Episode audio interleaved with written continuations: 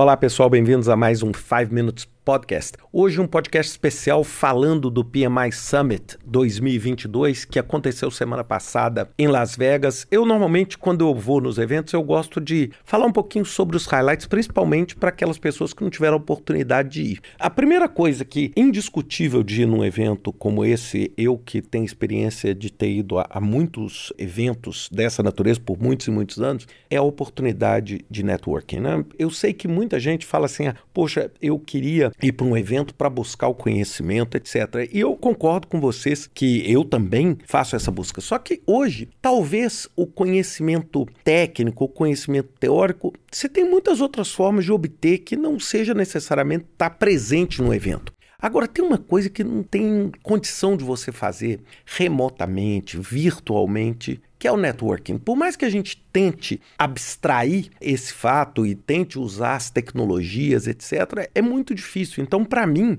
é sempre uma alegria eu ter a oportunidade de estar tá reunido, sabe, com duas, três, quatro mil pessoas que atuam na mesma área. Imagina assim, o quão bom é você estar tá perto dessas pessoas que, vamos dizer, estão dentro da mesma área que você, estão tentando e buscando gerenciar projetos, estão tentando e buscando aprender novas coisas. Eu acho que isso é a principal energia de um evento como esse. Sem dúvida nenhuma, eu quando participo de um evento como esse, além do networking, rever os amigos, encontrar, por exemplo, com a comunidade brasileira, um monte de gente, eu acho que isso isso é maravilhoso a gente ter essa oportunidade. Mas eu tenho um segundo objetivo muito claro para mim, que transcende o conhecimento, que é entender o seguinte: quais são as tendências?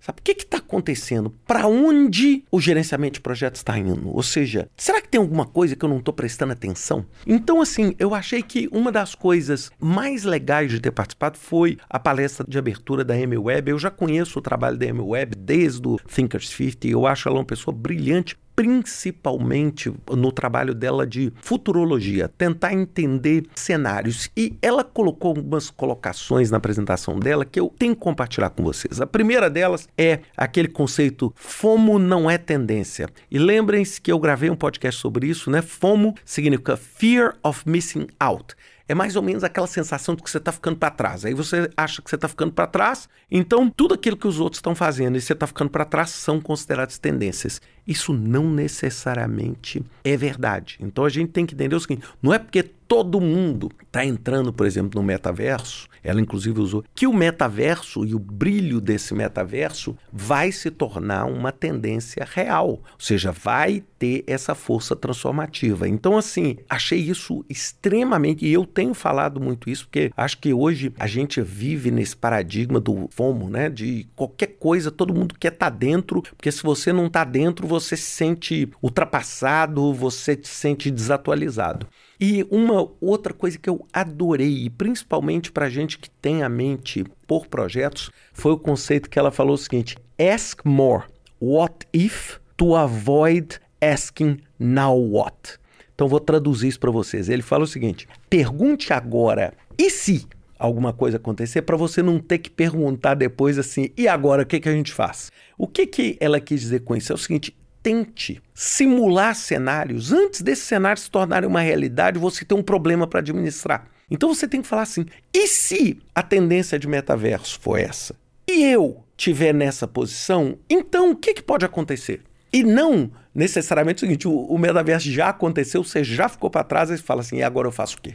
Perceberam? Então, acho que esse exercício de futurologia, de avaliar tendências, de entender o que, que vai acontecer com os projetos, é exatamente isso, a nossa capacidade e a nossa habilidade de projetar cenários futuros, cenários racionais, cenários que não são simplesmente moda, e tentar entender o seguinte: se esse cenário se concretizar, bem, o que, que isso vai implicar para mim? Vai implicar que tipo de movimento do meu lado como profissional? E eu acho que essa foi uma escolha brilhante que o PMI teve de colocar ela na abertura, porque deu esse tom para o Congresso. Então, eu fiquei basicamente o tempo inteiro tentando entender quais são as tendências. Né? Então, por exemplo, uma tendência que me desmistificou um pouco, e eu tenho que ser sincero com vocês, era a questão do metaverso, porque eu tinha uma impressão de que metaverso ia entrar mais forte. E eu acho que esses ambientes de realidade virtual em projetos vão entrar mais forte, mas talvez não com a força e talvez não com a presença que o Mark Zuckerberg na meta estava pensando. Ou seja,